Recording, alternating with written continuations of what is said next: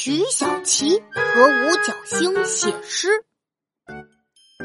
同学们，我今天突然有点灵感，这节课我们来学习写诗，怎么样？天不怕地不怕，就怕柔柔老师来灵感啊！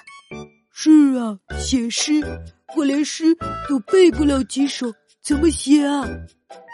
你们别紧张，我们这节课的主题就是写给妈妈的诗，要求呢也不严格，你可以仿写，就是照着你会背的诗来写，也可以自己创作，不限制韵律，只要意思过关即可。下面给大家二十分钟的时间，开始写吧。哇，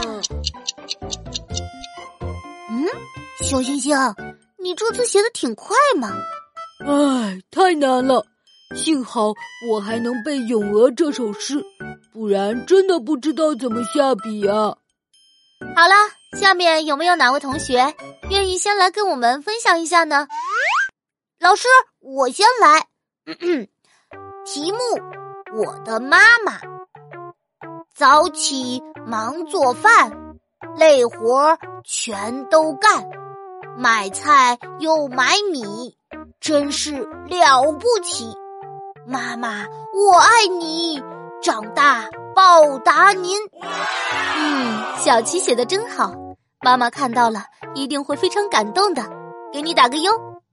老师，老师，我也要念，希望你也能给我打个优，这样我老妈肯定会非常惊喜的。那你快念给我们听听吧。题目有妈。